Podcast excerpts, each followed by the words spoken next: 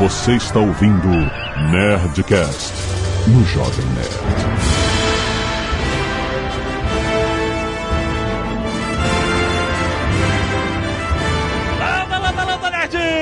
É Alexandre Antônio do Jovem Nerd, vivendo como um hobbit, comendo como um anão. Fala galera, aqui é o Eric Carvalho, antigamente Vampato. Fale amigo e entre. Olá pessoal, aqui é o Ronald Kirnsey, totalmente entusiasmado por Tolkien. Minha única virtude é estar nesse negócio de Tolkien há mais tempo do que a maioria das pessoas.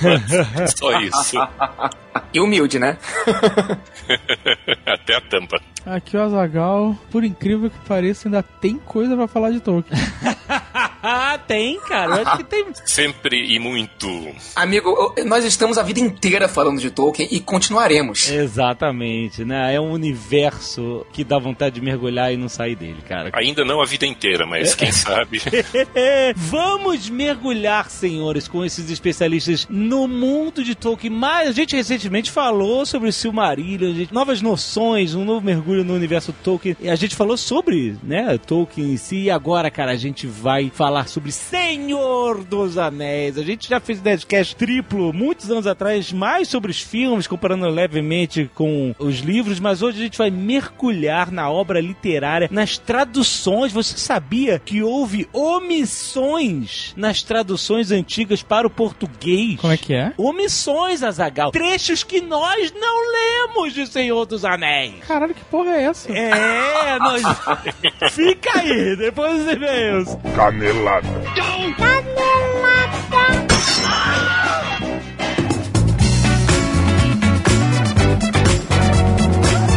Azagal, vamos para mais uma semana de e-mails e caneladas Nerdcast. Cala baixo, filho da puta. que é, sabe quê? Não aguento mais essa gritaria. Chega. Olha só, Azagal, hoje. Sexta-feira 13. É hoje. É verdade, Hoje é né? sexta-feira 13. É isso. Um dia de terror. Dia de desespero. dia que as crianças choram e a mãe não vê. Dia de maldade. Dia de maldade. Para de gritar, desgraçado! Para, Que essa é, sala cara? reverbera demais! Toda vez. Essa sala reverbera demais. Mas olha só, Azagal, nós temos que falar de Senhor dos Anéis. Hoje é dia de falar de Senhor dos Anéis, cara. Dia de se emocionar. Galera, olha, a gente fez um Nerdcast sobre Tolkien recentemente e foi um sucesso. A galera se emocionou e hoje vamos nos emocionar de novo, cara. Por quê, Azagal? Hum. O Senhor dos Anéis, que é o livro mais aclamado de J.R.R. Tolkien, com mais de 160 milhões de cópias vendidas em todo o mundo, está voltando ao Brasil pela HarperCollins Brasil, Azaghal. Olha aí! Eles têm os direitos de todos os livros de J.R.R. Tolkien. Estão lançando todas as novas edições das obras, além de títulos inéditos. Preste atenção. Com O Senhor dos Anéis, a HarperCollins se preocupou em produzir uma obra que respeitasse as orientações e os desejos do autor. Cara, isso é muito importante. Cara, você vai ouvir neste Nerdcast. Nós que lemos a versão anterior, nós perdemos parte de seus anéis que foram omitidas da tradução anterior, rapaz. E a HarperCollins está trazendo o espírito original da visão de Tolkien para a tradução de seus livros. Afinal, ele era um linguista, então ele sabia muito bem como tratar traduções, cara. E olha só, detalhes inéditos em edições brasileiras, como o livro Mazarbul, que no exterior só aparece nas edições de colecionador. E a obra tem uma tradução nova produzida por um dos principais especialistas em Tolkien no Brasil. Também conta com um conselho de tradução para Tolkien composta por acadêmicos e especialistas na obra do autor Azagal. A nova tradução está mais fiel ao original, principalmente no que diz respeito ao diálogo dos personagens. E além disso, mais de 400 omissões de texto presentes nas traduções brasileiras anteriores foram restauradas. Olha aí. É, rapaz, é muito bom. Ao contrário das edições anteriores que não foram atualizadas com correções e alterações que o Christopher Tolkien fez ao decorrer dos anos, a nova tradução foi feita a partir da última edição lançada do Reino Unido no aniversário de 60 anos da obra, cara. E olha só, os livros serão vendidos separadamente em box de luxo. As capas dos livros têm ilustrações feitas pelo próprio Tolkien, rapaz. E cada um dos três volumes conta também com mapas desenhados pelo Tolkien que contextualizam a jornada que se passa em cada livro. Certo. Certo? Então, quer conhecer mais, cara, Senhor dos Anéis, mais vivo do que nunca? Clique aí no post, vai conhecer a nova tradução, a nova edição espetacular da HarperCollins que você tem que ter aí na sua estante. Vá E olha só, eu estou aqui com o meu querido Vinícius Fuzikawa da Nova Futura Investimentos, porque hoje tem o último Nerdcast do ano. Calma, não fique com medo, não é o último Nerdcast, é o último Nerdcast do ano. Mas em janeiro estamos de volta, sem interrupções, todo mês falando sobre educação financeira. Cara, que ano incrível que a gente teve, hein, Vinícius? Foi incrível mesmo, Ale. É muito, a gente produziu não só conteúdo de educação financeira, mas a gente falou sobre a história do mercado financeiro, a gente falou sobre a crise de 29, é, o mercado de petróleo, cara, muitos assuntos muito diversificados aqui. E isso que eu acho maneiro dessa parceria entre o Jovem Nerd e Nova Futura é que a gente possa explorar novos conteúdos, né? Não um jabazão, ah, não, jabazão, jabazão, jabazão, jabazão. É trazer conteúdos novos, enriquecedores, conteúdos que agreguem na educação financeira dos nossos ouvintes e que também contribuam com a própria conhecimento geral que se tem sobre o mercado financeiro, sobre a história do mercado financeiro, etc. É muito maneiro, cara. Muito obrigado por essa parceria. A gente falou o ano inteiro sobre vários investimentos de fundos diferentes, várias diversificações. A Nova Futura ofereceu vários pacotes, etc. E hoje nós vamos fazer um balanço sobre 2019, né? O que, que rendeu mais, o que, que rendeu menos, o que, que aconteceu com os fundos de renda fixa com a queda da taxa de juros durante o ano, o que, que aconteceu com os fundos de ação com essa alta máxima da Bovespa. A gente vai falar um pouco sobre câmbio também, que o dólar tá também super em alta. Para onde foram os ponteiros e o que, que significa isso nos fundos de investimento e nos tipos diferentes de investimentos que você pode fazer durante o ano, que você pode começar a fazer agora e tal. É muito maneiro. A gente vai falar sobre números, vai falar sobre resultados, sobre percentual de rendimento de vários tipos de investimento diferentes em 2019, que é uma maneira da gente entender como cada tipo de investimento funcionou com todo o movimento econômico que a gente teve em 2019, né? Muito maneiro o papo. A gente vai falar com o Ross, vai falar com o Ian e vai falar com o Vinícius. Tá na sua timeline já. Baixa, cara. Baixa, que tá muito maneiro. A melhor forma de você começar a pensar em 2020 é você entender como é que foi 2019, né, cara? Muito bom. O que, que nós temos de presente de Natal para os nossos queridos ouvintes que estão querendo investir? Natal tem um dinheirinho a mais chegando aí, fim de ano e tal. Eu falei assim, cara, não, eu quero pegar essa parte desse dinheirinho que sobrou aqui e eu quero investir e tal. O que, que a Nova Futura tá oferecendo para esse fim de ano? Então, Ale, esse programa que a gente fez, a gente fala de jabá, né? A gente fez jabá durante o ano e falou sobre vários produtos. A gente quis fazer esse programa de hoje para falar assim: o que, que o jabá deu? Quem acreditou no jabá? Quem aplicou? Quanto que teve de rendimento na Nova Futura? Aham. Então, o programa é bem legal para isso. Então, a gente está preparando uma campanha de Natal que vai envolver cursos da Futura Academy com preços mais baratos, vai envolver renda fixa, títulos pré-fixados e vai envolver operação Super Strike. Mas eu queria que as pessoas escutassem o programa e clicassem no link, porque ela vai ter uma percepção desse programa que a gente fez, uma percepção de ganho real das coisas. Eu tenho certeza que ela vai ver toda essa promoção de Natal que a gente está fazendo com muito mais gosto. Excelente. Então, gente, escuta aí, já está na sua timeline o Nerdcast do final do ano de 2019, com um balanço de tudo que aconteceu com os diferentes investimentos em 2019, certo? E link aí no post para você aproveitar as ofertas de investimentos de fim de ano da Nova Futura. Excelente!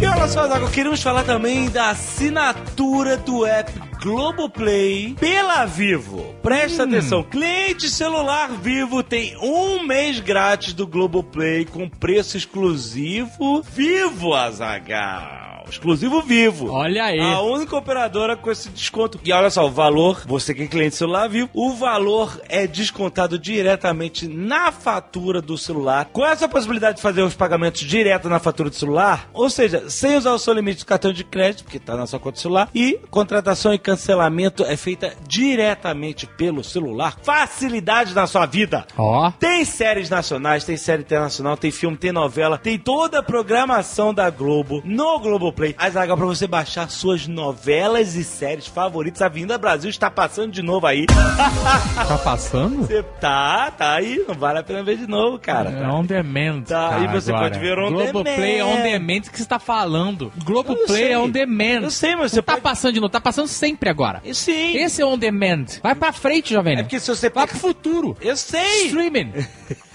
Olha só, séries que tem no Globoplay. Hum. Handsman Tale. Não tô passando. Você pode ver sempre. Você pode ver A hora sempre. que você quiser. Handmaid's Tale, pode ver The Good Doctor, Ó. pode ver Sessão Terapia, o lançamento de New Amsterdam, que tem o mesmo estilo do Grey's Anatomy. Aí você, Hum. fã de Grey's Anatomy, Google Mafra, fã de Grey's Anatomy, New Amsterdam no Globoplay. É só assinar pelo site appstore.vivo.com.br ou enviar um SMS com a palavra Globoplay pro número 1011 pra você assistir a Globo ao vivo no aplicativo. Você fez de propósito isso? Ao vivo no aplicativo? Você, você tá gostando das minhas rimas? ah, tô achando ótimo. E as acabamos falando também da SolidWorks. Quero falar sobre o Draft Site, Azaghal, hum. que é uma ferramenta para desenhos 2D, Ó. testada e comprovada, repleta de recursos para arquitetos, engenheiros, provedores de serviços de construção, bem como para usuários profissionais de CAD, projetistas, educadores e, quiçá, interessados. Azaghal. Quiçá. Quiçá interessados. Olha só, também tem capacidade de 3D na versão Enterprise Plus. Você pode usar o Draft Site para 3D também. E ó, é a habilidade de passar facilmente do rascunho 2D que você faz lá para modelagem 3D e retornar para otimizar e maximizar os projetos. Cara, a curva de aprendizado é bem curta, a interface é simples, é conhecida, com mais de 50 mil licenças ativadas no Brasil, cara. É uma comunidade de usuários gigantesca, ativa e participativa, cara. E olha só, você que já usa SolidWorks, ele tem a capacidade de se integrar perfeitamente com o SolidWorks. Então, cara, tá esperando o quê? Tem link aí no post pra você conhecer agora o Draft Site, a ferramenta para desenhos 2D do SolidWorks. Clica aí!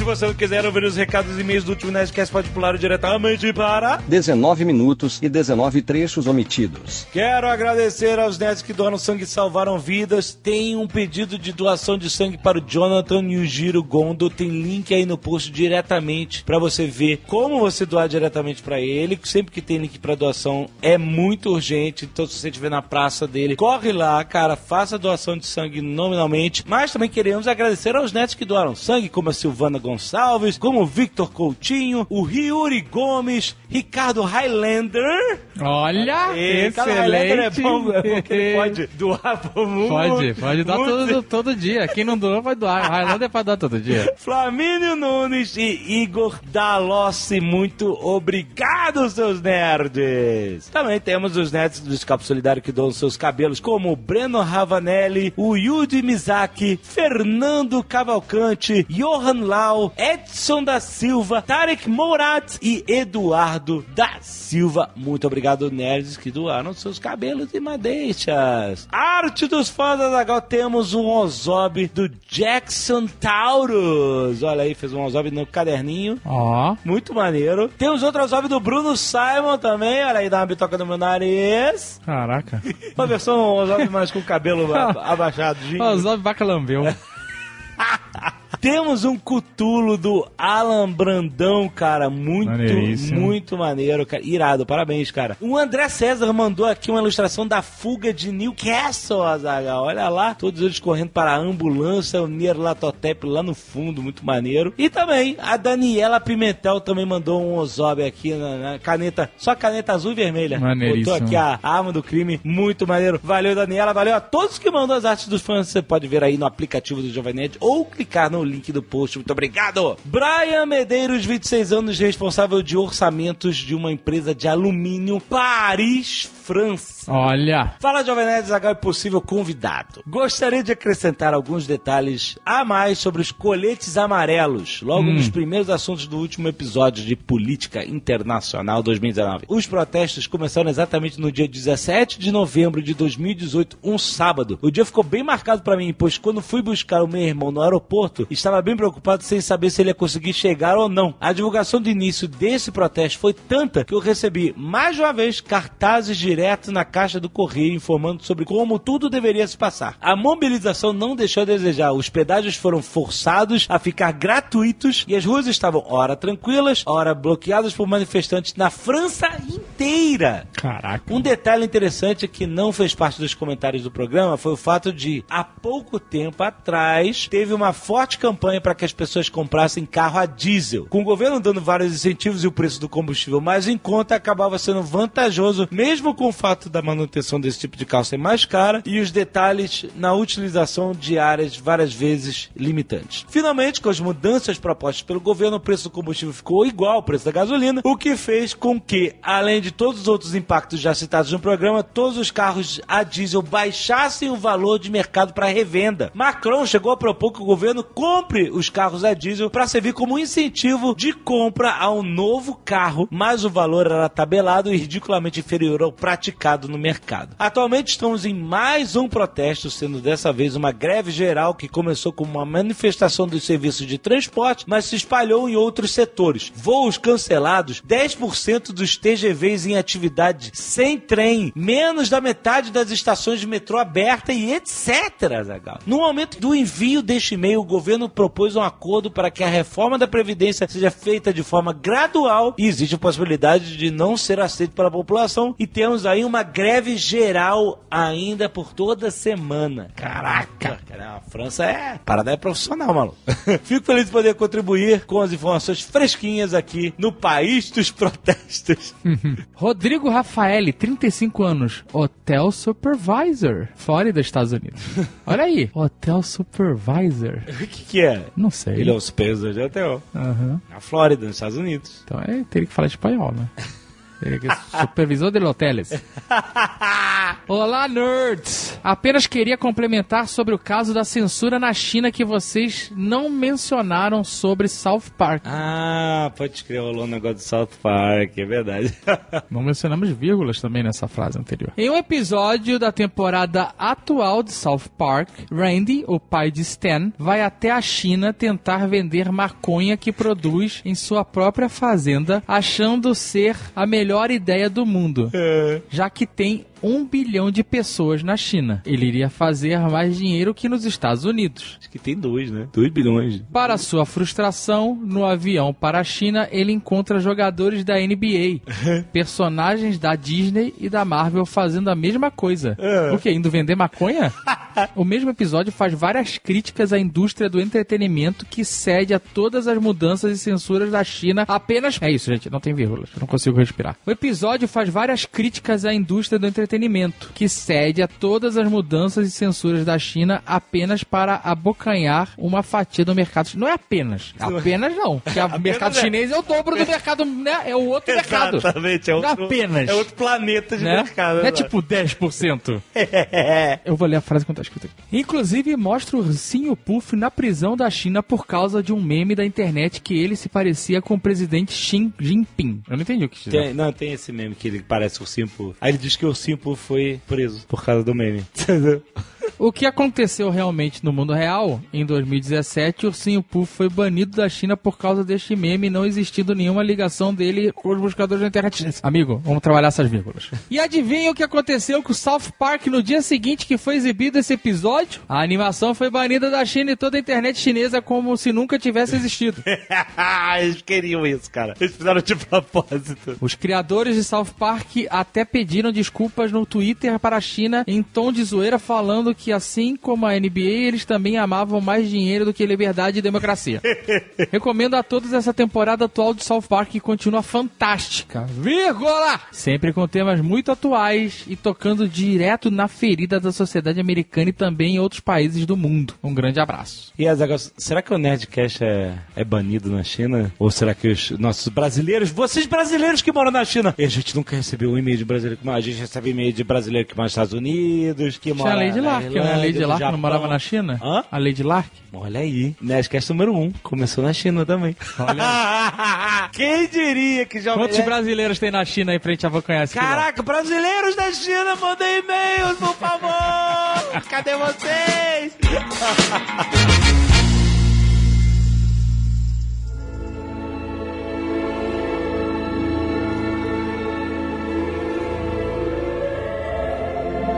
Gente, Você acha que foi tirado do livro? Muita coisa, né, Zé?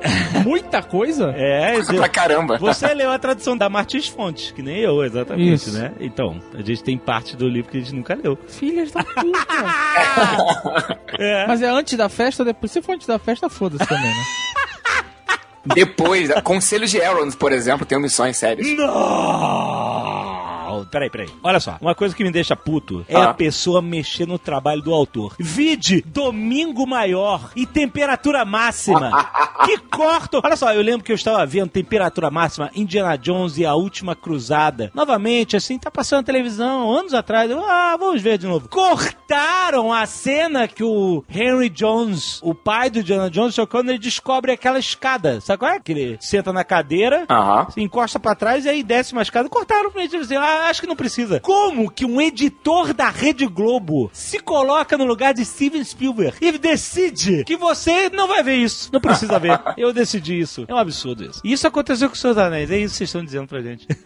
Não exatamente porque ninguém realmente decidiu tirar alguma cena do Senhor dos Anéis ou tirar alguma frase do Senhor dos Anéis. Mas houve sim, houve, e o Eric vai me corrigir se eu estiver errado, dois tipos de erros que eivaram aí essa tradução. Um tipo de erro foram as omissões mesmo, coisas que foram engolidas. Às vezes as pessoas olham para mim e dizem, pô, mas você foi consultor dessa tradução. Sim, realmente foi consultor dessa tradução, porque os tradutores não estavam enfronhados nesse mundo secundário tolkieniano. Mas eu não fui o revisor, sem querer tirar a culpa dos meus ombros, mas o revisor deu uma cochilada em alguns pontos aí Aham. e simplesmente pulou de uma linha para outra, não sei. Esse é um tipo de erro. Outro tipo de erro é uma coisa que é vermelha ser descrita como verde. que isso? Em vez de alguém chegar depressa, alguém simplesmente chega e esse advérbio aí acaba sendo engolido. Quer dizer, tem coisas que realmente não Assim. mudam muito o, o sentido. Agora, omissões graves como a do Anel do Saruman e É, aqui eu é,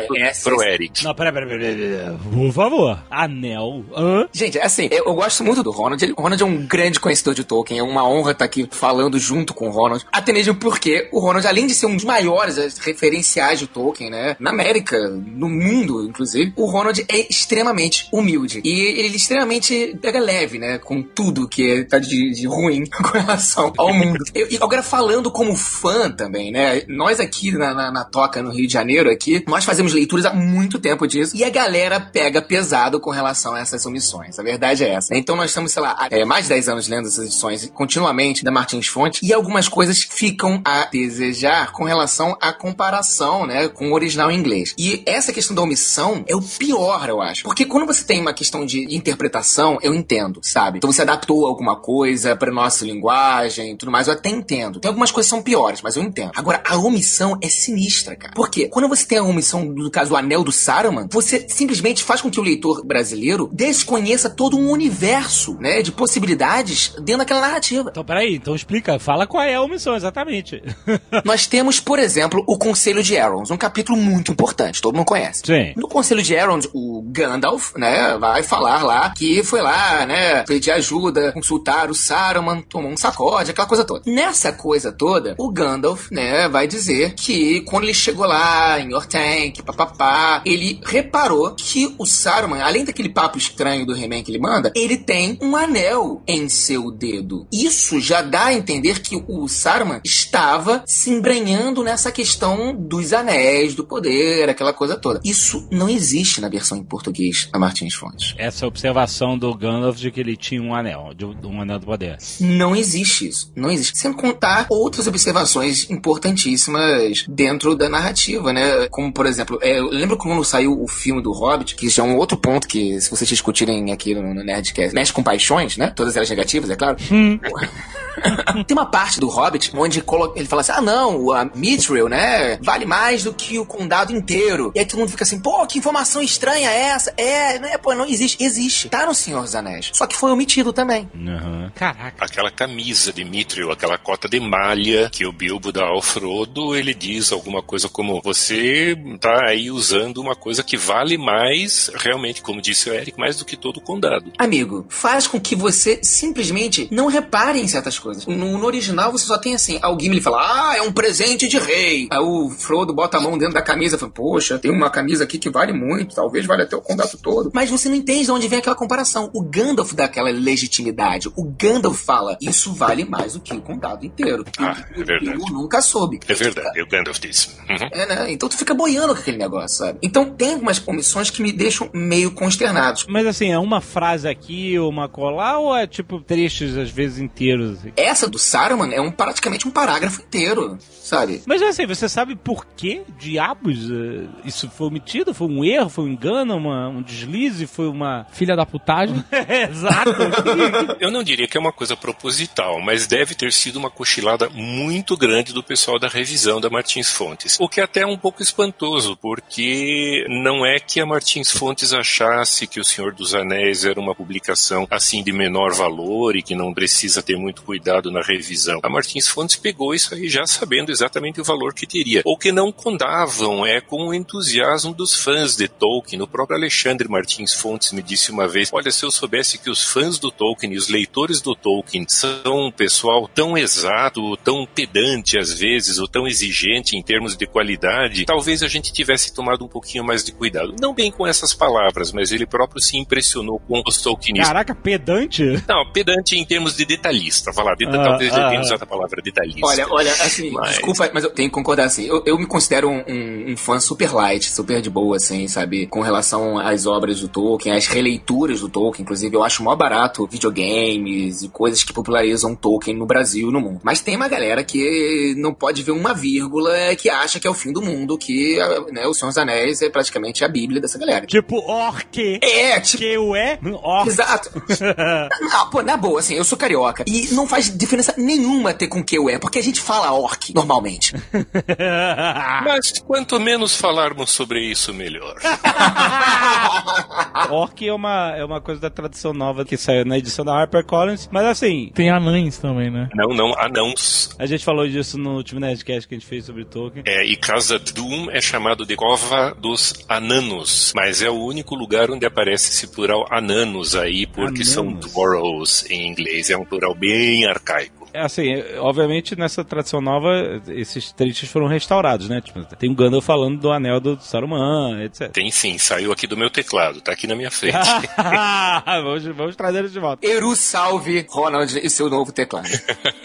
o teclado é meio velho. Ah, é, na verdade, se eu puder falar um pouco aqui sobre as traduções, é muito curioso. Como eu disse, é a quarta tradução em língua portuguesa. A primeira, eh, alguns talvez conheçam ou tenham visto, era uma tradução meio pirata, porque não tinha o ok, não tinha o beneplácito da família do Tolkien. Foi feita pela Arte Nova do Rio de Janeiro, Sim. entre 74 e 79. Inclusive, Ronald, eu acho muito interessante isso. Eu tive no, no congresso agora da Tolkien 2019, né? lá em e sempre se falou muito da tradução pirata dos Estados Unidos, aquela da contracultura, aquela coisa toda. Da Ace Books, né? Exatamente. E aí, quando eu falei que nós tínhamos uma tradução meio pirata também, a galera ficou assim: como assim uma tradução meio pirata? É, tem uma tradução meio pirata no Brasil também. É, Tolkien não era muito importante, talvez era apenas mais uma obra de fantasia. E o curioso é que foi editado aqui no Brasil, como eu disse, pela Arte Nova, em seis volumes. Tanto que eles tiveram que inventar nomes para o volume 2, 4 Sim. e 6. Que o 1, 2 e 3 são a Sociedade do Anel, as Duas Torres e o Retorno do Rei. E dá um pouco a impressão de que ah, vamos publicar isso aqui aos pouquinhos, e se pegar a gente publica os últimos Meio volumes. folhetim, né? Meio coisa assim. É, passou cinco anos sendo publicado, né, de 74 a 79. Uma das coisas curiosas dessa tradução é que alguns nomes, é o que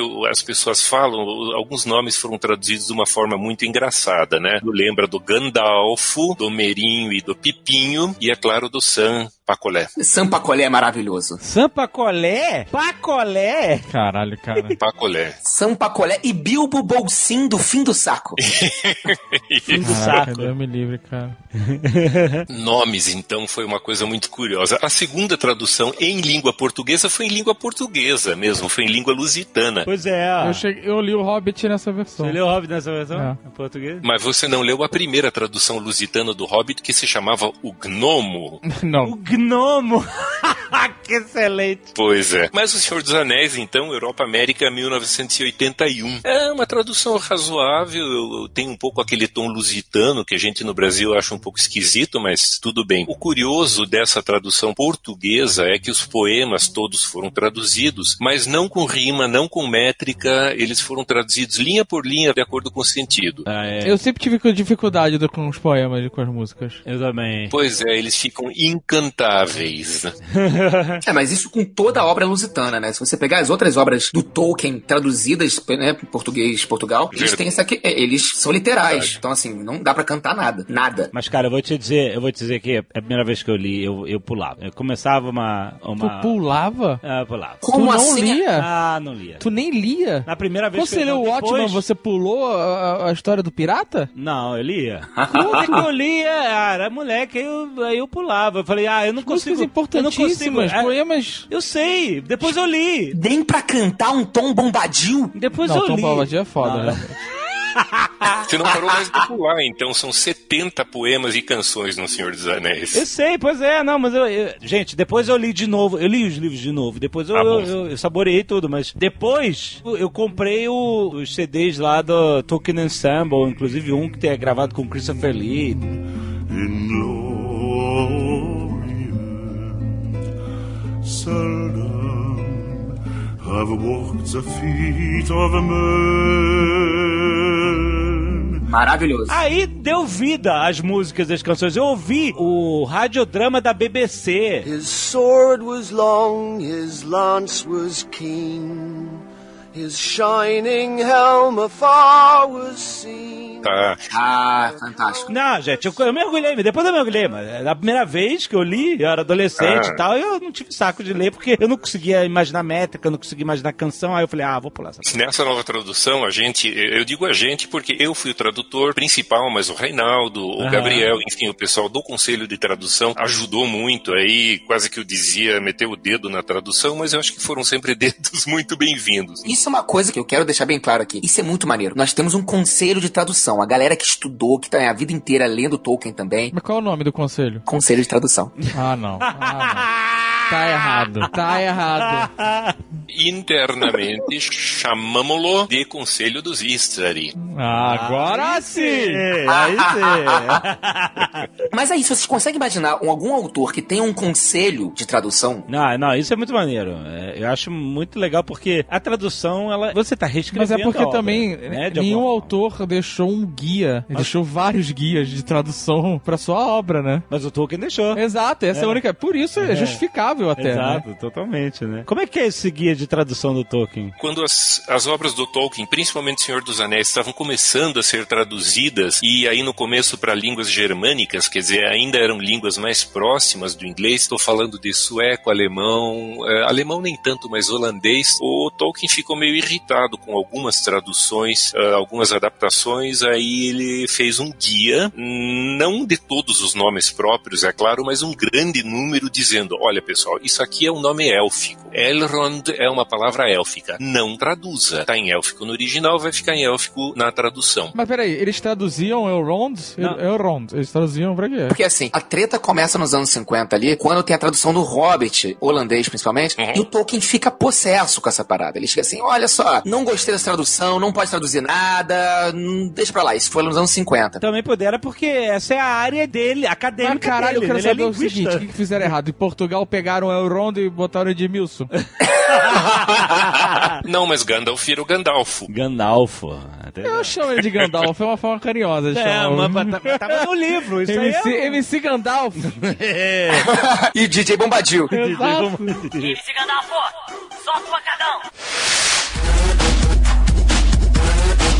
Pode me chamar de Ronaldo também. Poder pode.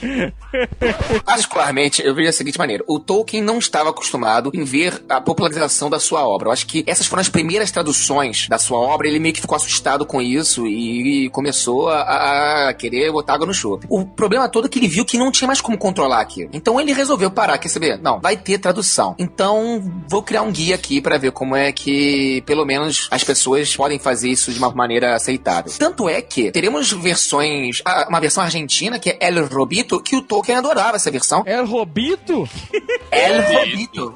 Argentino. Nossos irmãos traduziram El Robito. Que beleza. E Tolkien tem essa edição, tem uma edição que ele auto- fez uma dedicatória pra sua esposa, ele, e, ou seja, ele aprovou a, tradução do nome também. Caralho, é o Robito. É tipo a tradução portunhol do Hobbit. Ele é o Vitor. Ele é o Vitor. El Robito, assim, com doce de leite, né, e mullet. Mas assim, Tranquilito, Chico, tranquilito. é, No te enojes.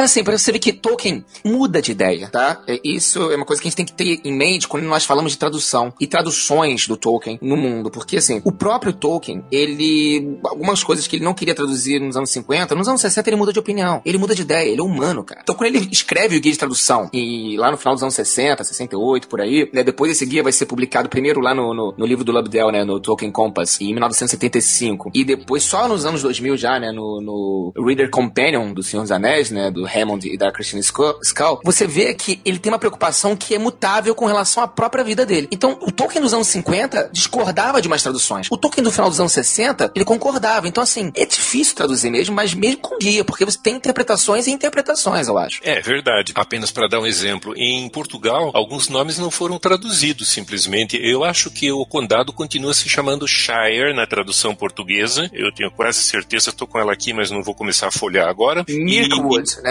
Mirkwood é... Mirkwood, é, exato. Que eh, na última tradução, quer dizer, na da Martins Fontes, virou Floresta das Trevas. Quer dizer, pelo menos aí tentamos mais ou menos pegar o sentido da palavra. Ah. Agora vai ser Treva Mata, que me parece um pouco melhor. Mas Rivendell, por exemplo, era uma dessas palavras que não são transparentes. Você não vê que aquilo é em inglês. Aquilo parece uma palavra élfica. Tanto assim que o Tolkien disse especificamente, não, Rivendell vem de Riven, que é uma forma do verbo rive, que é fender, rachar, e de Del, que é uma forma de Dale, ou Valley, que é o vale. Então Rivendell é o vale fendido, por isso Valfenda na tradução brasileira Ah. e continua sendo Valfenda, aliás, é o vale da fenda Verdade. com a permissão do Sr. Tolkien, que disse: estas palavras traduzam, aquelas palavras mantenham apenas o som. Por exemplo, orc. E aquelas outras Verdade. palavras não traduzam porque são palavras élficas. Orc, inclusive, ele, o próprio Tolkien se arrepende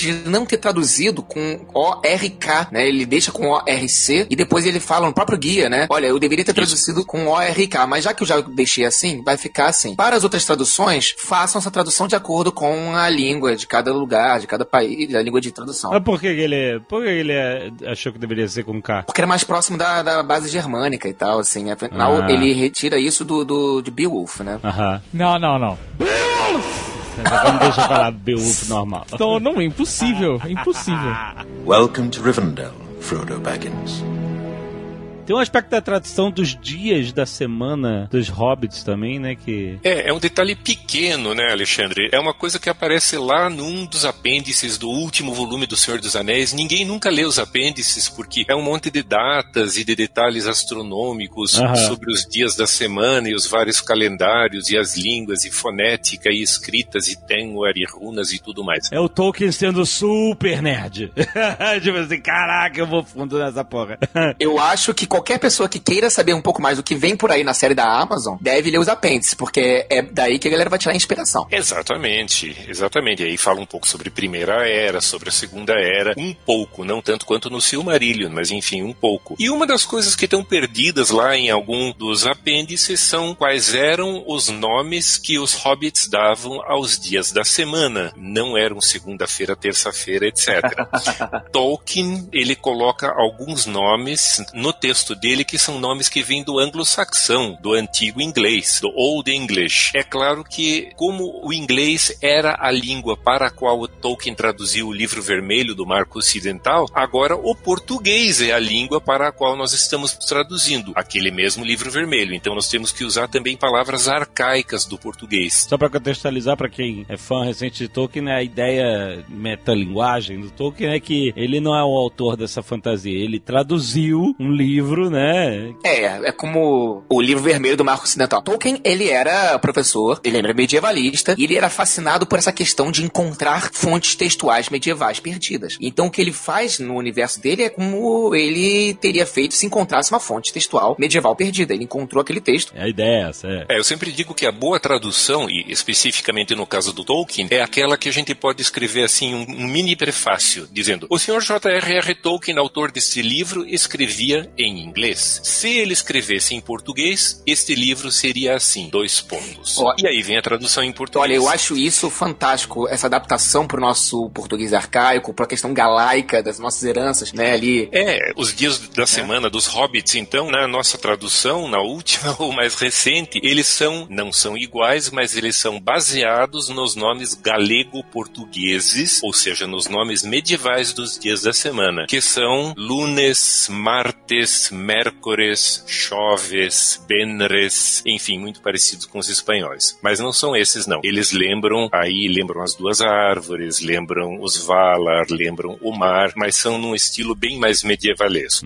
Sim, a, a- a nossa literatura, a literatura portuguesa vai ter essa questão, né, do galego-português. A literatura galega, né, medieval é fantástica. E dá um ar arcaico, dá um ar de antiguidade. Eu acho isso fantástico. Para além, obviamente, da língua galega hoje, né, que parece um português do show da Xuxa, mas na verdade, né, porque tudo com X, né, tem um ar arcaico, assim. Agora, o que eu acho legal e que isso deixa bem claro com a nova tradução é o fato de que nós podemos ter uma tradução que realmente está próxima do original em inglês, principalmente com as nuances de falas. Você tem hobbits conversando entre si, por exemplo, que eh, imagine um Merry conversando com o Pippin. Eles se tratam por você, porque eles são parentes, primos, amigos de longa data. Então eles se tratam por esse pronome bem íntimo, esse pronome bem coloquial que é o você. É uma coisa que sempre me incomodou nos livros da Martins Fontes e eu não consegui mexer nisso por absoluta falta de poder para mexer nisso, é que todo mundo se chama por você. Então é muito estranho você pegar um hobbit no conselho de Elrond e se dirigir ao Elrond, que é um cara que tem milênios de idade, como você. Não, ele é vós. Vós estivestes lá há 3 mil anos atrás? Colega, imagina, colega.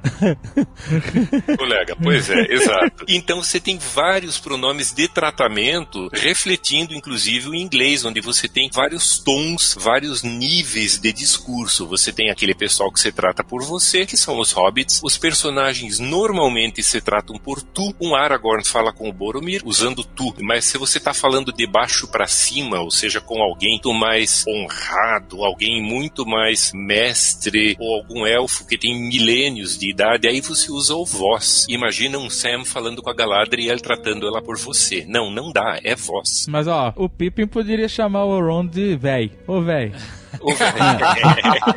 Todos os hobbits chamam o Gandalf de você. Por quê? Porque o Gandalf é aquele velhinho que aparecia de galera. vez em quando. É, aparecia no condado, soltava lá uns fogos de artifício e tal. Esse é você mesmo. Distribuir a erva pra galera. Gandalfo da massa. Que? Mas como é que é o tratamento de tu em inglês? Em inglês é um problema específico, porque em inglês se chama todo mundo de you. Pois é. Inclusive Deus e a rainha. Essa escolha de mudar os tratamentos é uma coisa da tradução que faz sentido com o que o Tolkien pretendia, porque se em inglês não tinha um equivalente à segunda pessoa do singular, por exemplo, como é que ele tratava como you também? Você tem uma segunda pessoa mais cerimoniosa e mais arcaica em inglês, que é o thou, né? T-H-O-U. Mas é usado ou não? É usado, é usado. É usado no Senhor ah, dos Anéis, tá. é usado. Em algum lugar, inclusive, nas recomendações do Tolkien, acho que não nesse guia, ele fala também nesses vários tons do discurso. Na tradução alemã, que é uma que eu conheço bem, também o pronome familiar e o pronome cerimonioso, eles são usados conforme quem fala e para quem fala. Aham. Isso tá presente no texto original. E essa é uma das grandes dificuldades de ler Tolkien no original, porque tem essas nuances, né? E no português que nós tínhamos até então, ficava chapado, você perdia isso, né? E vamos lá, o que mais tem no Senhor dos Anéis são personagens e personagens de culturas, de posições diferentes, né? De cabeça, assim, você tem mais de 600 nomes dentro do Senhor dos Anéis. Isso, se contar o apêndice, tem mais mais ainda. Isso sem contar também que apelidos, epítetos, né? Se você pegar o Aragorn, você tem um milhão de nomes aí no meio. Gandalf também, né? Não, só Sauron tem mais de 100 nomes diferentes que ele é chamado. Mochila de criança. Coisa ruim, capiroto. Eu sou Aragorn, filho de Arathorn, Pedra Élfica, Élfica. etc. etc. Exato, exato. É, e ainda tem a linhagem. Pois é, o cara não tem, não basta ter um monte de nome e apelido em várias línguas, ele ainda tem a linhagem toda. Sem contar que no início mesmo, né, dos escritos do Tolkien, antes do Aragorn ser o Aragorn, ele era o Trotter, que era um hobbit. Como é que é? Os rascunhos, as primeiras versões do Senhor dos Anéis, o personagem que virou Aragorn era apenas um hobbit. E mais, um hobbit com pés de madeira. Chamado por isso que o nome Trotter, porque ele. Meu Deus! Caraca. Ele tinha pés de madeira porque ele tinha perdido os pés em alguma desgraça na sua vida. Eles encontram esse Trotter em Bree e ele vai levá-los até Valfenda. Caraca, ia ser um segundo Tom Bombadil, essa porcaria. Cara, seria mais ou menos um, um hobbit badass, né? Um chutador de traseiros. Não dá, não dá. o de- do Hobbit é mais sutil, é tipo o Mary metendo a faca no, no Nazgûl, essas coisas, né? Que não... Ah, inclusive tem uma outra omissão aí também nessa parte do Mary metendo a faca no Nazgûl, né? É. É, porque na- no, no original o, o Mary demonstra estar com medo na hora que ele faz isso. Aham. No texto, em português, você- até então, você não tinha isso, né? O Mary só metia a faca mesmo, tá lá, sinistro e pronto, né? Então tem várias omissões. Inclusive, coisas que me, me deixavam bem consternado com relação às om- omissões são os sentimentos e pensamentos do Mary e do Pippin, né? Vários pensamentos inapropriados ou coisas até mesmo interessantes que o Mary e o Pippin Não, não, não, não, peraí. O que que... Inapropriado. Um O que pensamento, exatamente de inapropriado foi omitido? Quanto menos falarmos sobre isso, melhor. Muito pelo contrário. Muito pelo contrário. Temos que desvendar isso, pelo amor de Deus. Não, gente. Esse, esse é o lugar no mundo pra falar sobre isso. Não, por exemplo, quando o, o Faramir tá pra ser queimado, por exemplo, ele tem um guarda de Gondor, né, que ele faz amizade e tal, e ele fala assim, ah, não, esse cara não vai fazer nada, ele não vai ajudar o, o, o Faramir, não, ele tá no posto dele lá, ele não vai nem ligar. Pippin, ele pensa várias coisas erradas de várias pessoas, assim, mas Ah. isso na versão que nós temos ficou omitido, né, então a gente não Mas, sabe o que, que o Pippin pensava. O que, que ele pensa errado? Ele julga as pessoas. Ele julga as pessoas, ele julga todo mundo, assim. Esse cara aí não vai ajudar, não. É, essa profundidade de tratamento das pessoas entre si, essa profundidade de o que, que se passa na cabeça do personagem, tudo isso aí ficou muito raso. Então essa profundidade se perdeu na penúltima, agora penúltima tradução. Exatamente, o Pippin é o maior cuviteiro da Terra-média, rapaz. Ele fica julgando todo mundo e no original tá lá. E no nossa versão até então não tinha nada disso. Caraca, o que? Esse cara é um. Esse não vai ajudar ninguém. Tipo isso. Caraca, que loucura. Olha aí. Ah, e aí acaba que o personagem ficou mais lavado se você não consegue entrar um pouco na, né, no- na mente dele dessa forma. O Mary, por exemplo, que tinha medo e ele hesita se ele vai acertar a faca no Nazgûl ou não, isso é omitido também. Uhum. Parece que o Mary tinha total certeza que ele tinha que meter a faca no Nazgûl. E não é verdade. Caramba. Ele duvida. Ah, mas a descrição das flores e todas as plantas da floresta eles não omitiram essa porcaria. O ladrilho. Ladrilhos e. Nem todas, né? Tem algumas descrições que eles omitem. Por exemplo, quando eles vão descrever o Boca do Sauron ou os Trolls de combate na batalha final, Aham. tem descrições que, que são omitidas. Por exemplo, o tamanho. Ninguém fala. Eles falam assim, ah, o Boca de Sauron ele é alto. Ninguém sabe o tamanho do Boca de Sauron no português, até então, né? Na, na tradução do Martins Fontes. Aham. Mas qual é a altura do Boca de Sauron? Boca de Sauron é um, é um tanto quanto mais alto que as outras pessoas. Então, assim, isso deixa bem claro que as pessoas tinham um certo receio dele. Caralho, mas por que, que o cara não botaram essa porra? É zoado, né?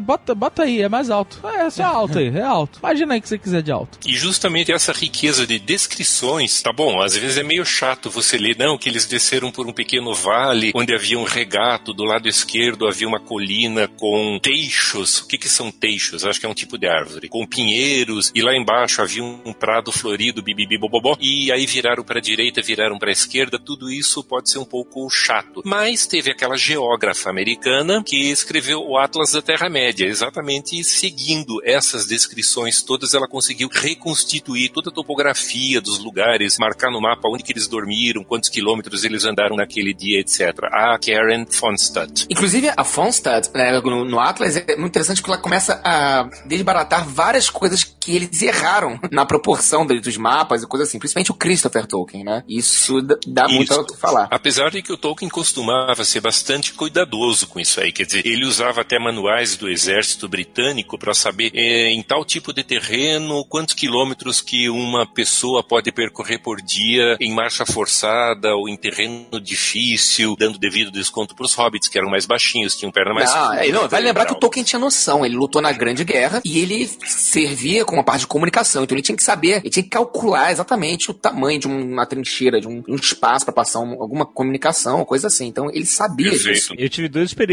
lendo Seus Anéis. É Quando eu li adolescente e tal, que pra mim, eu lembro de. A primeira impressão era de que até a parte que eles chegam lá em- no, no Pony Saltitante e tal, todo aquele início, do, até eles saírem do condado de fato, levou um século pra mim. Porque eu achava chato, monótono, eu queria ver a aventura se desenrolar, né? E, e aí depois daquilo aqui pra mim desenrolou. Mas a, segunda vez que eu li, mais velho, nossa, mas como eu aproveitei isso? Porque eu acho que foi esse nível de e Eu entendo que tem muita gente que fala, tá, o livro não é pra mim porque também é, é meio chato e tal. Mas, tipo assim, essa riqueza de detalhe de descrever os textos na esquerda e as flores da primavera na direita, o riacho fazia uma curva ali e etc. Em outra era ele não estava ali ele desenhou uma topografia. Enfim, todo esse dispêndio de energia na descrição da Terra-média é o que fez esse universo ser vivo na minha mente, lendo, entendeu? Foi acreditar que a Terra-média existia, sabe? De alguma forma. Às vezes é meio chato, meio monótono, mas esse é o valor da Terra-média como um, um personagem da história também, né? Essa profundidade, né? Você chega numa montanha, a montanha não é só um cenário de papelão. Quer dizer, a montanha tem três dimensões e ela tem um nome. E por que, que ela tem aquele nome? Porque 3.512 anos atrás aconteceu uma coisa X naquele lugar. E é por isso que ela tem esse nome. Então os personagens não são fantoches, eles têm essa profundidade aí que o Eric lamentou, que às vezes some na tradução.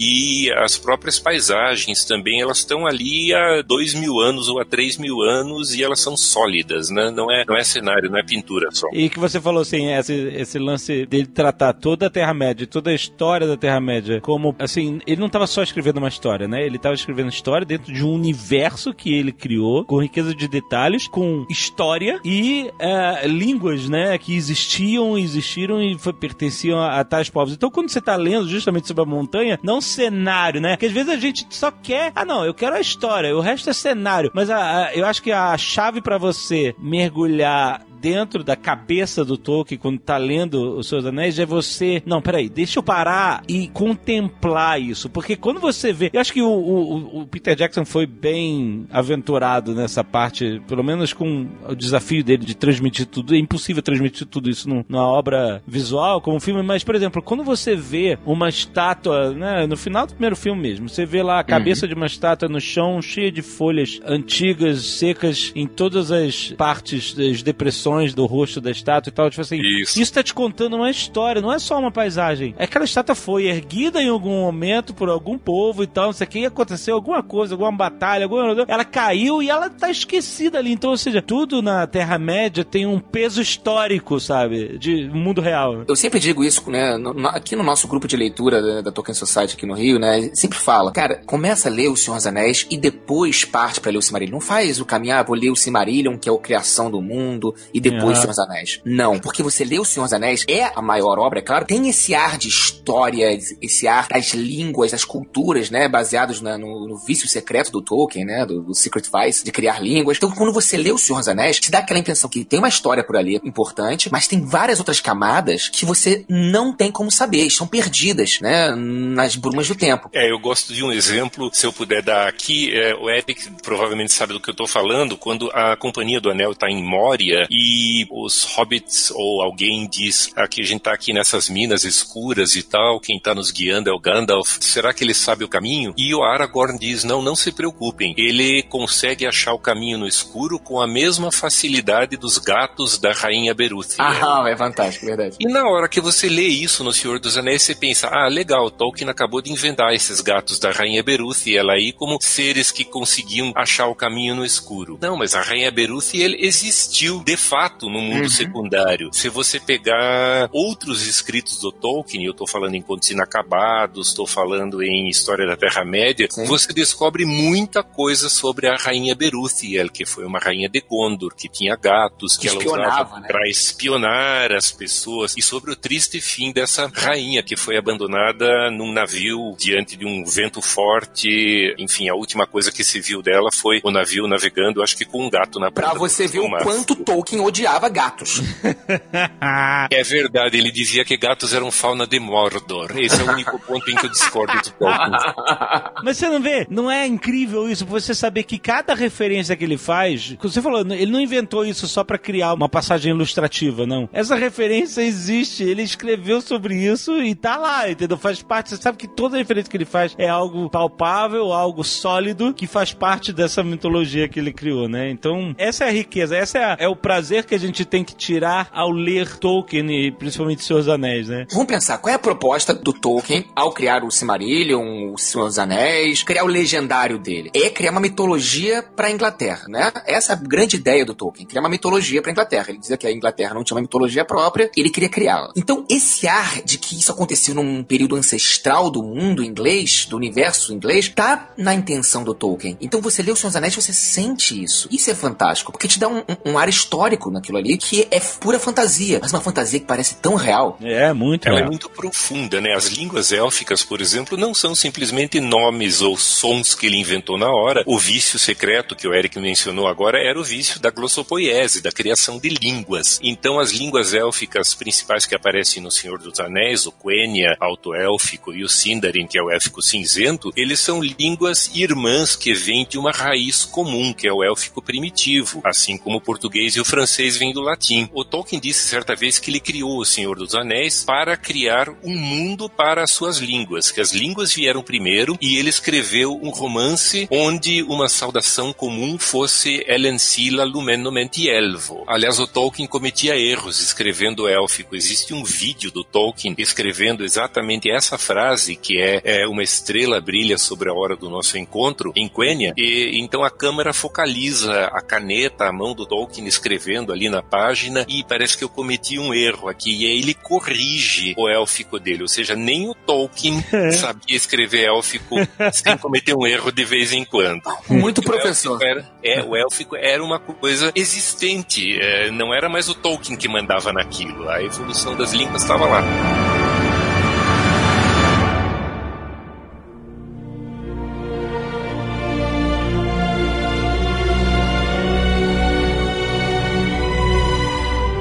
Eu adoro essa questão do Tolkien humano, né? Quando ele aparece nos vídeos, nas falas, o Tolkien que muda de opinião, o Tolkien que muda significados às vezes pra encaixar. A própria revisão do Senhor dos Anéis tem muito isso, né? Quando ele vai escrevendo o Senhor dos Anéis, e o Senhor dos Anéis demora de 12 a 14 anos entre revisão e tudo mais pra ser feito, né? Ele muda muita coisa e muda inclusive o Hobbit que veio antes pra encaixar no Senhor dos Anéis. É negócio do as pessoas criticam o George Lucas que mudou os filmes aí, cara. O Tolkien também mudou aí, mudou o Hobbit pra dar importância, mais importância pro Anel, né? Pro Gollum e etc, né? Sim, sim. O, o Anel vira um personagem importante e ele tem que mudar o Hobbit, que ele já era consolidado. Então, assim, ele tá mudando o tempo inteiro, não só o seu texto, mas também a sua cabeça, a sua mentalidade, né? Nós já conversamos aqui sobre as traduções, o Tolkien mudava de ideia com relação a isso. Então, pra você ver que aquela galera purista tem que repensar seus conceitos. É, você tem até, absurdamente, você tem até hoje em dia gente que critica, não o Senhor dos Anéis ainda, ainda não ouvi nenhuma crítica, exceto a história dos anãos e dos orcs, mas gente que já criticou o Silmarillion, criticou, enfim, coisas que estão saindo aí pela HarperCollins, é, dizendo, pô, mas essas palavras aqui são muito esquisitas, olha, achei um erro aqui, alguma coisa aqui é doirada. Será que isso não é um erro? Ou será que não devia ser dourada? Ah, eu achei a palavra mui num fim de página e no começo da outra página não tinha o do muito. Eu acho que foi um erro, ficou só a primeira metade da palavra. Então o mui e o doirada parece que desceram mal para alguns. Teve gente que não conseguiu. É, o dicionário, o é a verdade, E- Ronald, é que o dicionário Aurélio também dói, desce muito mal pra alguns também. mas peraí, mas, mas da onde vem doirado? Doirado é simplesmente uma forma de dourado, assim como louro, loiro. Ah, não acredito. Existe doirado como louro loiro?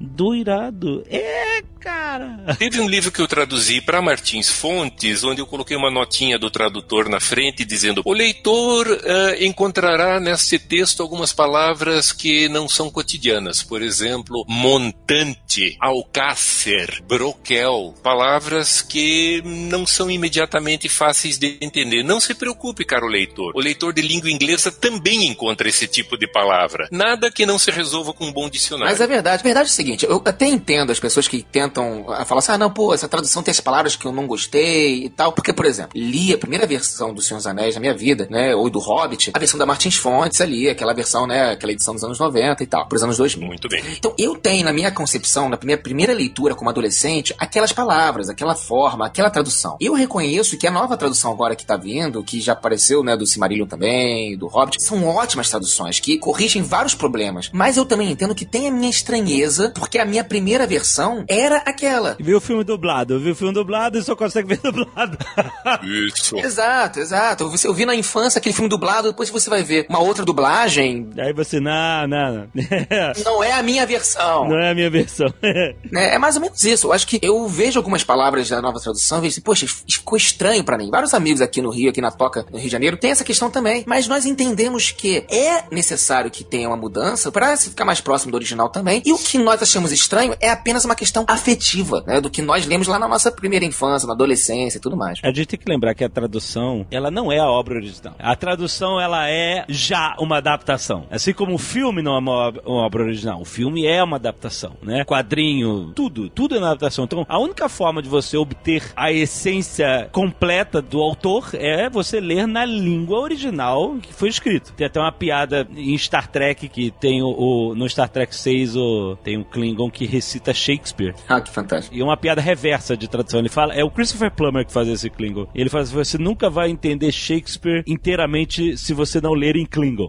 Ou seja, como, como se a tradução do Klingon realmente captasse mais do que o próprio autor fez na língua inglesa. Mas isso é uma piada reversa, porque o, a- realmente a, a forma de você entender uma obra na sua integridade é você ler na língua em que ela foi escrita original. Qualquer tradução, ela vai ser uma adaptação. Tanto que eu quero até perguntar ao Ronald, o tradutor, ele não basta ser alguém que domina as duas línguas em questão, a original e a traduzida. Ele deve ser também um escritor em essência para saber, não é só uma tradução, é, é re- uma reescrita da obra também, não? É, é verdade, eu acho que é um pouco isso sim. Na verdade, tem quatro caras aí, né? O tradutor tem que ser alguém que domine a língua origem, que domine a língua destino da tradução, alguém que tenha um pouquinho de habilidade gramática, de estilo, de retórica, sei lá, enfim, de saber jogar com as palavras e, e obter um efeito com essas palavras. E isso é muito importante, abrindo um parêntese, isso é muito importante quando se traduz poesia, porque você tem que traduzir poesia por poesia. Não adianta traduzir como os portugueses fizeram, traduzir poesia por prosa. E a quarta cara do tradutor é que ele tem que entender um pouco também do mundo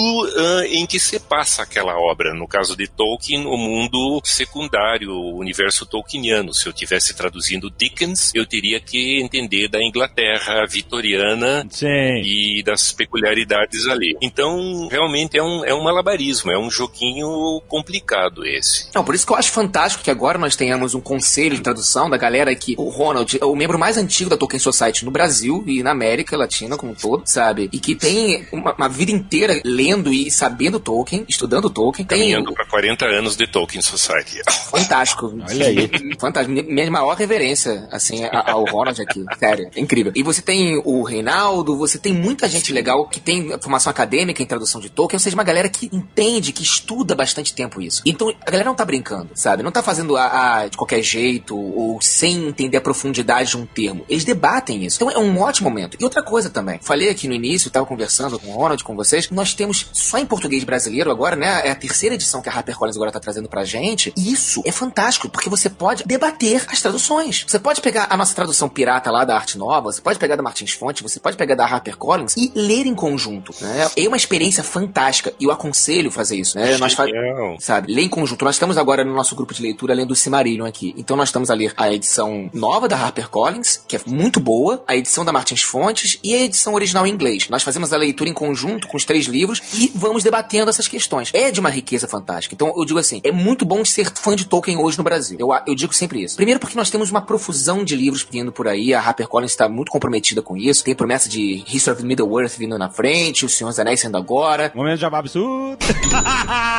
Não é nem jabá, que eu não tenho nada que falar, eu sou só um fã, cara. Tem um seriado vindo aí e nós temos, né, o quê? Nós temos uma galera que tá voltando pra Tolkien como nunca antes vi na minha vida. Porque desde a época do Hobbit, que eu não vejo tanto frisson com os Senhor dos Anéis no Brasil. E isso é maneiro. Isso é muito legal pra popularização do Tolkien. Isso é muito legal pra ser fã de Tolkien no Brasil hoje. Tem seriado da Amazon vindo aí, tem essas novas traduções chegando aí, botando coisa no, no- no mercado que não tinha antes, é coisas novas também. Você tem grupos de leitura fo- Pra mim é uma formando. coisa- Isso é muito bom, cara. Isso é muito legal. Pra mim é uma coisa inimaginável, Eric, Alexandre e todos. É uma coisa inimaginável pensar que 30 e poucos anos atrás eu formei, acho que era na época o primeiro grupo de fãs ou apreciadores de Tolkien no Brasil. Antes disso, eu achava que ninguém tinha ouvido falar em Tolkien num raio de pelo menos uns 1312 quilômetros. Ou seja, eu dizia Senhor dos Anéis, as pessoas diziam o quê?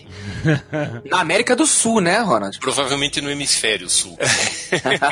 É, pra gente foi via RPG. A gente jogava RPG desde molequinho. E eu lembro dos amigos que falaram assim: olha, você tem que ler o Senhor dos Anéis, porque ele é, é a base disso tudo que a gente tá fazendo aqui. E aí eu falei assim: caramba, e, tal. e era sempre assim: ah, então eu vou, eu vou atrás do Senhor dos Anéis e tal. Depois levou um tempo, mas aí depois eu li na adolescência, justamente porque era algo que todo mundo fala assim: olha, você não pode jogar RPG e não ter lido dos Anéis, você não vai entender nada de RPG se você não dá a essência do que é o RPG se você não Senhor dos Anéis. Então. Alexandre, eu comecei assim também, com essa questão do RPG, com o MERP, né? É, pode escrever, total. MERP é muito Tolkien, né? Total, total. Eu descobri Tolkien com MERP, né? E aí eu, eu- eu gosto de dizer que é que nem a- como a Tolkienista a Vernon diz, todo mundo tem um Senhor dos Anéis pessoal. É. E esse Senhor dos Anéis pessoal é diferente. O meu Senhor dos Anéis pessoal, por mais que seja próximo do seu, começou também com essa questão do RPG, é diferente. Que é diferente do, do Senhor dos Anéis pessoal do Ronald, que é diferente do Senhor dos Anéis de muita gente que tem aí. Mas um ponto em comum, que é justamente as mensagens do Senhor dos Anéis tocam a todos nós do mesmo nível. É, a aplicabilidade dos seus anéis é, é porque eu lembro que vi entrevistas antigas do Tolkien é, e as pessoas tentando decifrar o anel é a bomba atômica que é, tem o poder de destruir o mundo e todos querem, todos lutam por ele e tal. E Mordor é a União Soviética, ou é a Alemanha nazista, ou... Exato, e ele não, não, não, não parem com isso, não tem nada disso, não é alegórico, é aplicável, né? Se vocês quiserem aplicar na vida de vocês, ok, né? Mas, mas não é alegórico. É, o Tolkien dizia que alegoria é uma dominação do leitor pelo autor. Aham. Quer dizer, o autor tô te impondo, eu quero que você entenda isso desse jeito. Se você não Sim. entende que o anel é a bomba atômica, problema seu que você tá me lendo errado. É. E ele dizia, não, eu detesto a alegoria. E eu defendo, ele, Tolkien, falando, a aplicabilidade, que ao contrário da dominação pelo autor, é a liberdade do leitor. O leitor pode interpretar assim, pode aplicar isso ao mundo real, ao mundo primário. E é por isso que em todo RPG que você joga, todo livro de fantasia que você lê hoje, tem ali um Tolkien por trás.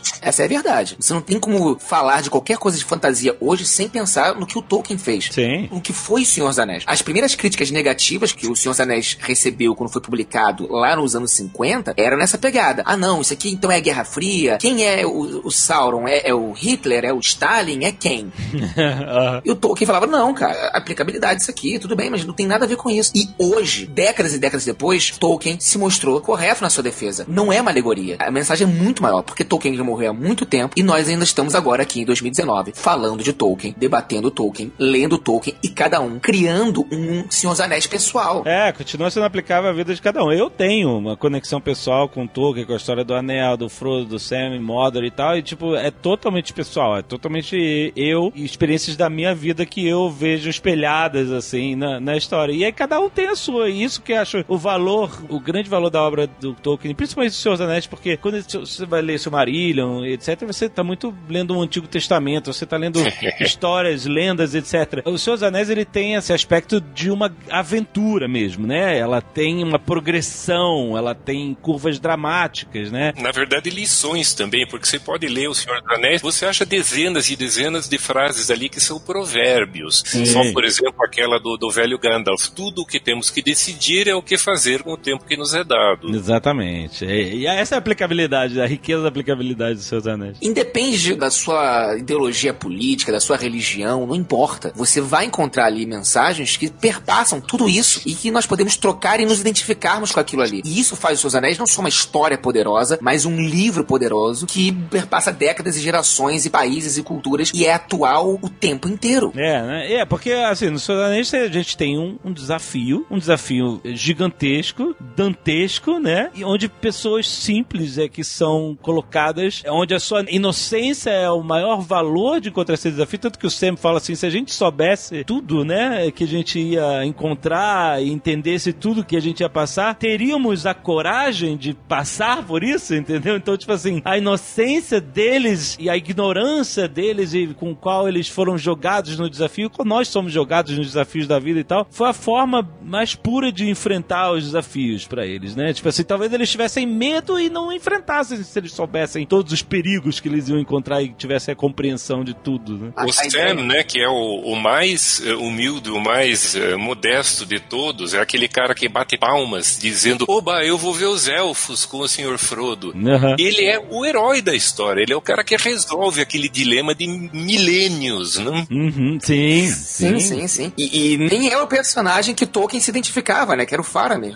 Ou seja, tem reações diferentes para questões diferentes, né? E outra coisa incrível que eu acho, como ele divide, é que pra quem tá com muito com o filme na cabeça, você vê que a história foi colocada de uma forma bastante linear e não é assim que é contada nos livros, né? Ela é bastante quebrada, né? Principalmente duas torres, ele ele se divide só em Frodo e Sam durante metade do livro e depois só com a, o resto da companhia do Anel e tal. E as timelines não se juntam, ela- elas se desconectam, né? E você não consegue fazer um paralelo do que, que está acontecendo simultaneamente entre os grupos até o final da história, onde eles de fato falam assim: olha, a gente tem uma chance de distrair o Sauron. Não, e eles se acreditam, né, Alexandre? Quando eu li a primeira vez, eu tava assim, ok, eu tô lendo dois livros agora, né? Porque depois que eles se dividiram, a história do Frodo e do Sam é uma, a história do resto da galera é outra, e tipo assim, e elas não tinham nenhuma influência, né, uma na outra. Aparentemente. Aparentemente, exatamente. Mas o que eu tô falando é é a impressão do leitor de primeira viagem, né? A primeira vez que, assim, pô,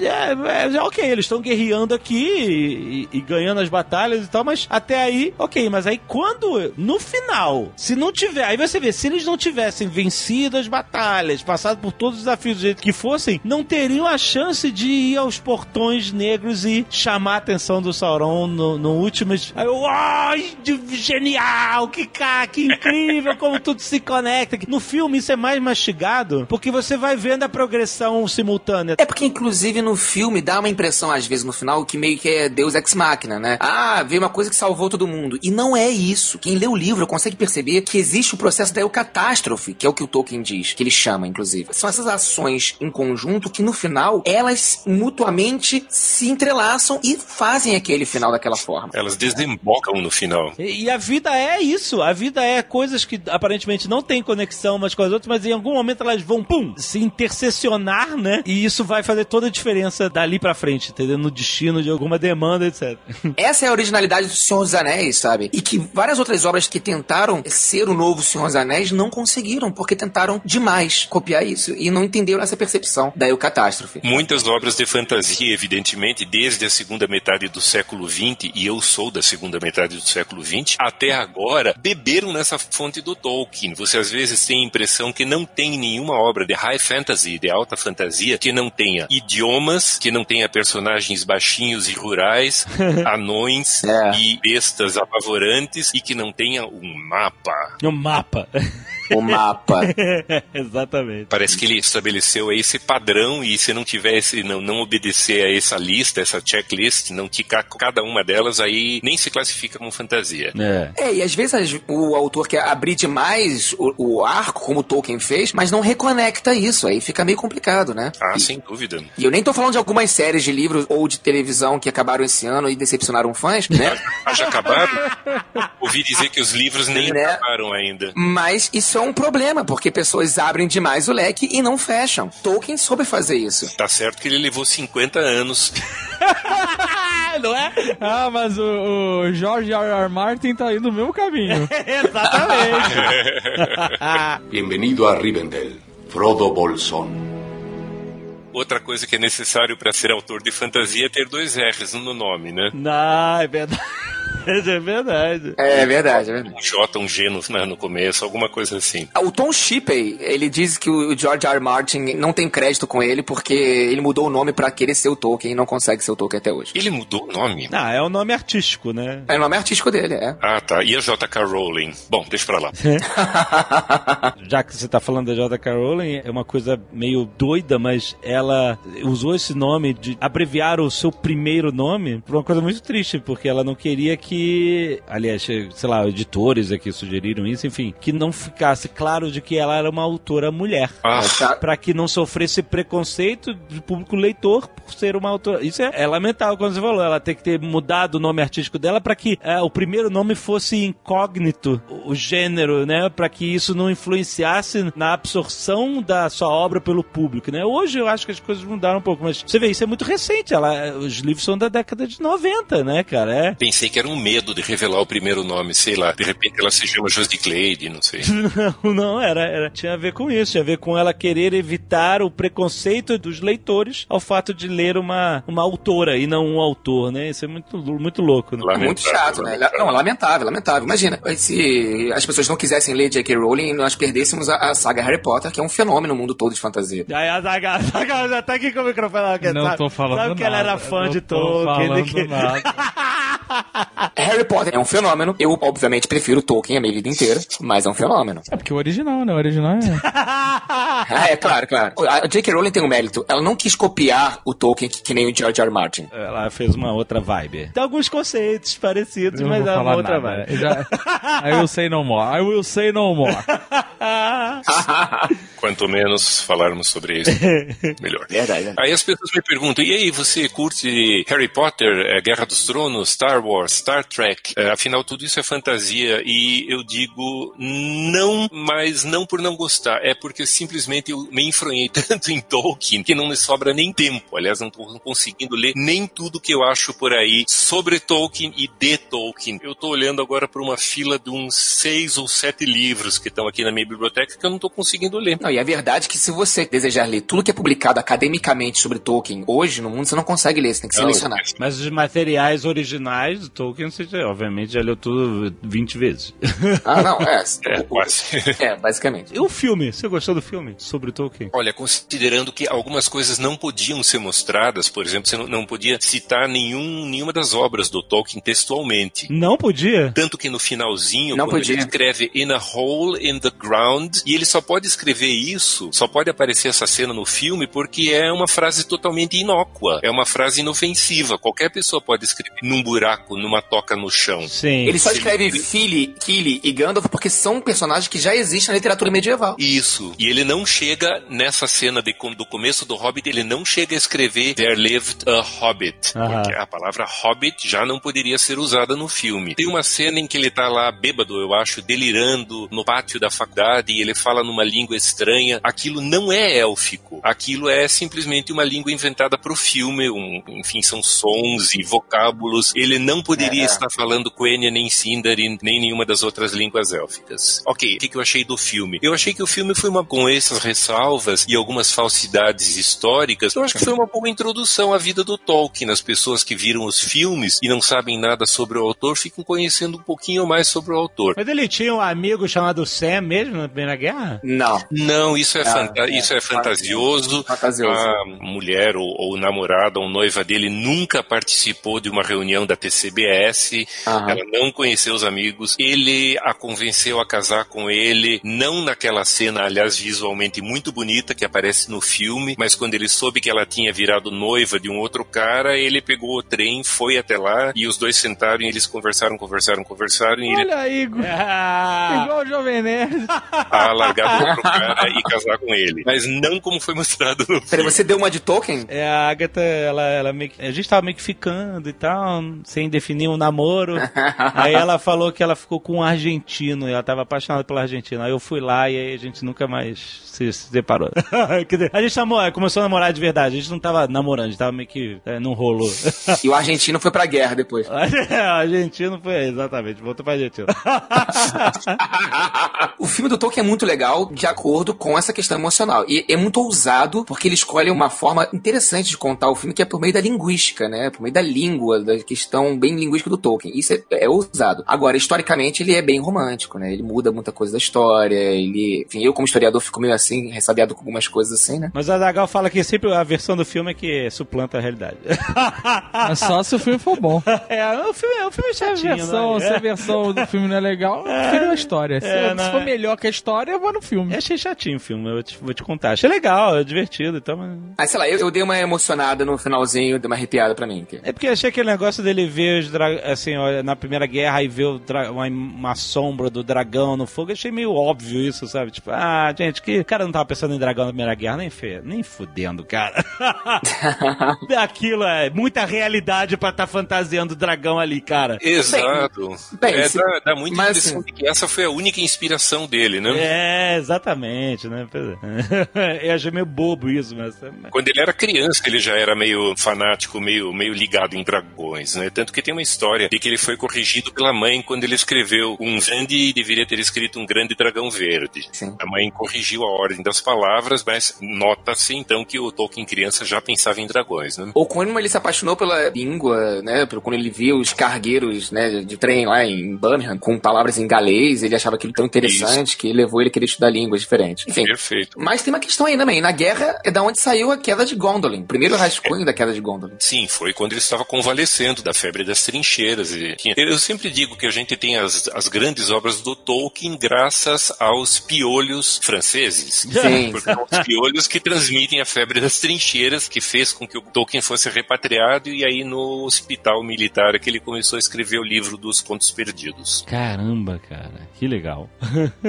ah, enfim, tem muita coisa pra mergulhar em Tolkien, né? É infindável mesmo esse universo. Assim, a gente, quando eu terminei de ler Seus Anéis, eu fiquei realmente bate aquela bad, você fica órfão, né? É, li os apêndices, é, ansiando por mais, eu quero saber mais e tal. E aí depois foi pro Silmarillion, etc. E acho que por incrível que pareça, eu li o Hobbit depois dos Seus Anéis. Seus Anéis foi o primeiro, justamente por causa aquele negócio da RPG, ah, tenho que ler Seus Anéis e tal. E aí, ansiando por mais, aí eu fui ler o Hobbit, e aí depois eu fui pro Silmarillion, etc. Acho que o Azagal leu primeiro o Hobbit, né? Depois os Seus Anéis. li o Hobbit. Tanto que o Azagal era muito fã do Bilbo, e aí quando pulou pros Seus E Anéis... do, do Glowing. Exato, e aí não tinha, eu escrevi assim, caraca, como assim? E aí, pô, Não é o Bilbo, o é herói? história, o Bilbo tá velhote, cadê, cadê meus amigos?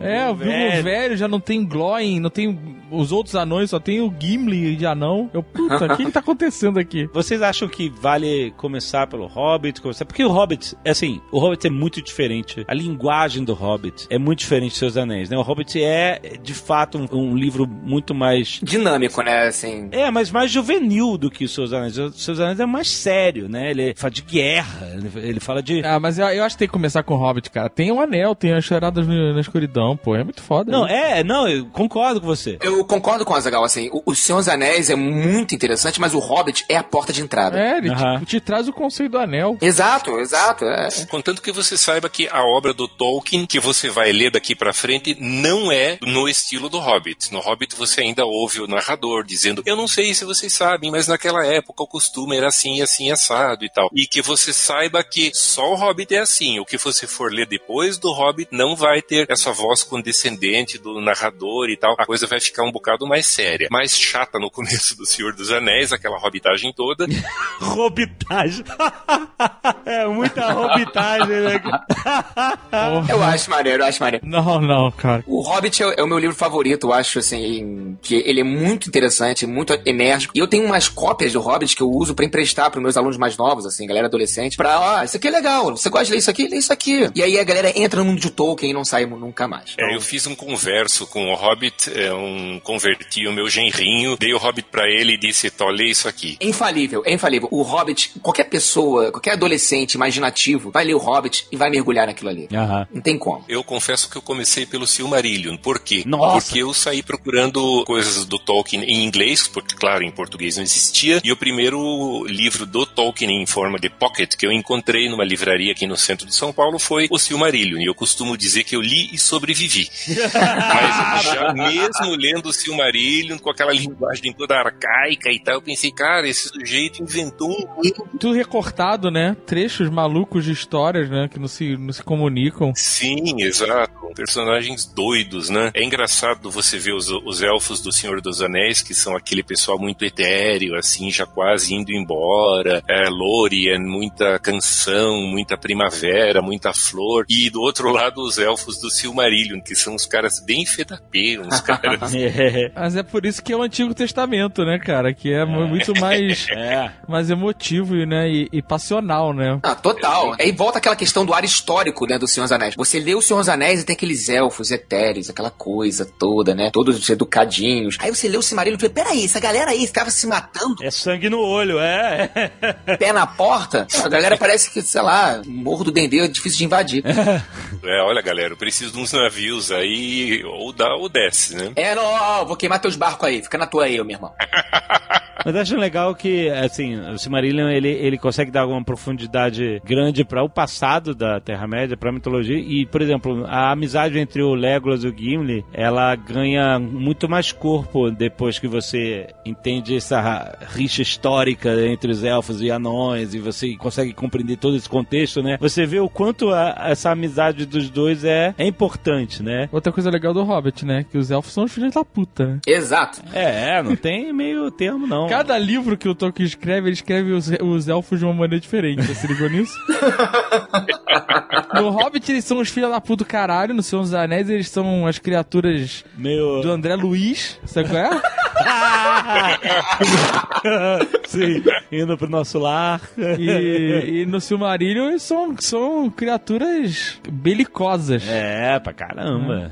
É. Sangue no olho. O Silmarillion é galera sangue no olho ali, sem brincadeira. Engraçado, né? Como esse personagem muda, né? É, não, muito maneiro, muito maneiro. Porque as pessoas mudam, né? Tem dias que você tá bem, tem dias que você não tá tão bem assim. Os elfos são assim. Pô, imagina se você vivesse milhares de anos. Quantas vezes você ia mudar? É verdade. É verdade. É que eles só demoram pra mudar, né? Exato, eles não tem pressa. Agora eu vou ligar o modo assassino. Agora eu vou ficar mil anos matando gente.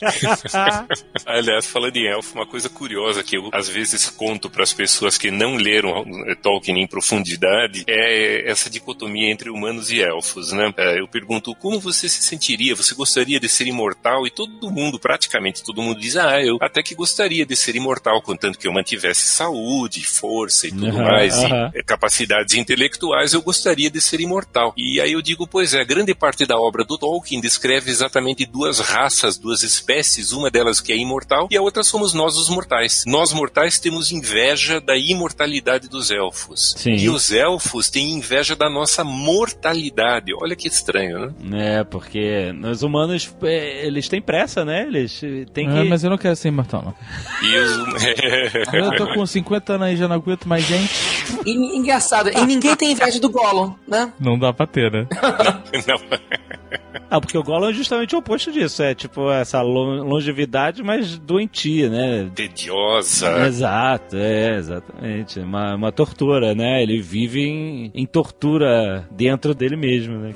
Benvenuto a Gran Burrone, Frodo Baggins. Você, como um, um estudioso de Tolkien, você está preparado pra série? Eu Não quero escutar o Ronald falar disso. Não sei, eu tenho mil dores de barriga em relação a essa série, viu? Eu realmente não sei. Eu tô descobrindo aí que as pessoas estão sendo recrutadas, os, os atores, para fazer o papel de personagens com nomes esquisitos. Eu espero que isso aí seja tudo, claro, um nome provisório, um rascunho só dos nomes dos, dos verdadeiros. Mas eu tenho alguma esperança que, por exemplo, a gente consiga ver aí a Segunda Era, a queda de Númenor. Eu acho que é uma coisa fascinante. Eu tenho boas E o esperanças. Sauron? Será que o Sauron vai vir um sexy Sauron? Nossa senhora. Sexy Sauron. é uma possibilidade. Não sei sobre ele, eu não arrisco nem, nem, nem nenhuma hipótese. Mas eu acho que vai ser muito legal. Você vê a, a queda de Númenor, a corrupção dos Númenorianos. Acho que vai ser muito legal, sim. Se for realmente isso. E eu acho que vai ser. Se for uma coisa bem feita, uma coisa feita com profissionalismo, como Peter Jackson dos filmes do Senhor dos Anéis, é claro que no Hobbit ele perdeu a mão. Eu sempre digo, ele e o Beren, os dois perderam a mão. Mas se for. Mas aí o, o Peter Jackson, na época do Hobbit, ele tava mais preocupado no- com o resultado da Copa do Mundo de rugby, né? Vamos, convenhamos. A culpa não foi dele, a culpa não foi dele. Ele assumiu o pepino dos outros. É, é verdade. É, É verdade, ele é. pegou a coisa já começada, isso é verdade. Mas eu acho que se a coisa for feita com certo profissionalismo, eu acho que tem chance de ser muito bom, sim, de ser muito legal. Por que certo profissionalismo? Porque eu tenho visto, a gente vê, vocês conhecem provavelmente filmes amadores passados no universo de Tolkien que são muito bem feitos. Ah, um sim. deles é a The Hunt for Gollum, a, a caçada de Gollum, que é muito bem feito. E o outro deles é o Born of Hope, nascido da esperança, que conta a história do Arathorn e do Aragorn criança. Olha aí, esse eu não conhecia. Tá no Sim, YouTube, Bo- tá no YouTube. É, é, O Born of Born Hope of- é muito Born bem of feito. Hope. Ele é muito bom, o visual é sensacional, a trilha sonora é jacksoniana, é jacksoniana não, é Howard Shoreana. How Choriana, maneiro. Ele é um, um excelente prólogo do filme do Senhor dos Anéis. Achei melhor que o último Hobbit. Também não precisa muito, né? Sem dúvida, o último Hobbit é pancadaria de videogames, na- nada mais do que isso. Caraca, é um filme de uma hora e onze minutos. Sério? Eu quero saber até hoje da onde veio aquelas cabras. As cabras e aqueles vermes que saem de buracos na terra, aquilo era Dune ou o quê, hein? Não, eu quero saber, os vermes abrem um buraco, aí depois eles recuam. E aí eles criaram um túnel secundário pra recuar e sair do caminho dos orcs? Ou os orcs entraram pela bunda dos vermes e passaram pela boca dos vermes? Imagina, vermes vomitando Deus, orcs. Ah, meu Deus. Caraca, Palavras são imagens. Para com isso. os vermes vomitando orcs cagados.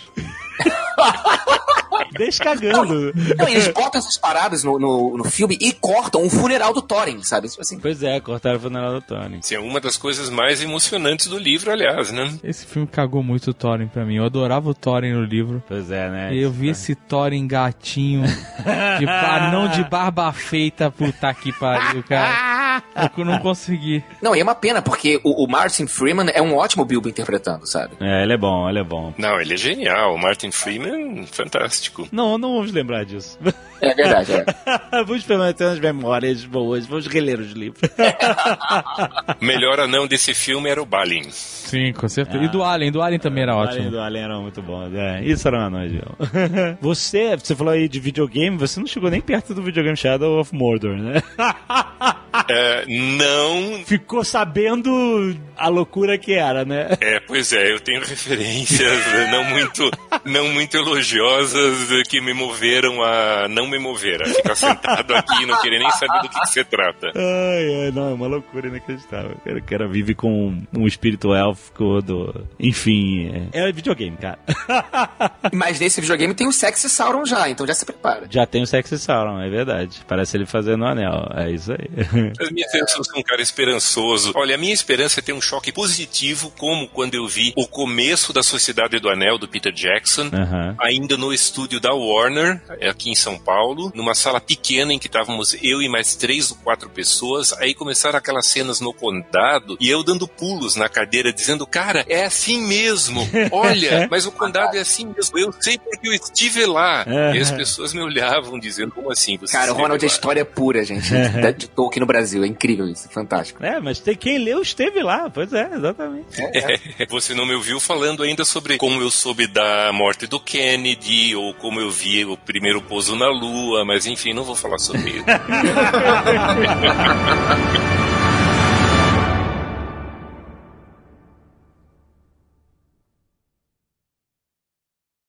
Este Nerdcast foi editado por Radiofobia, podcast e multimídia.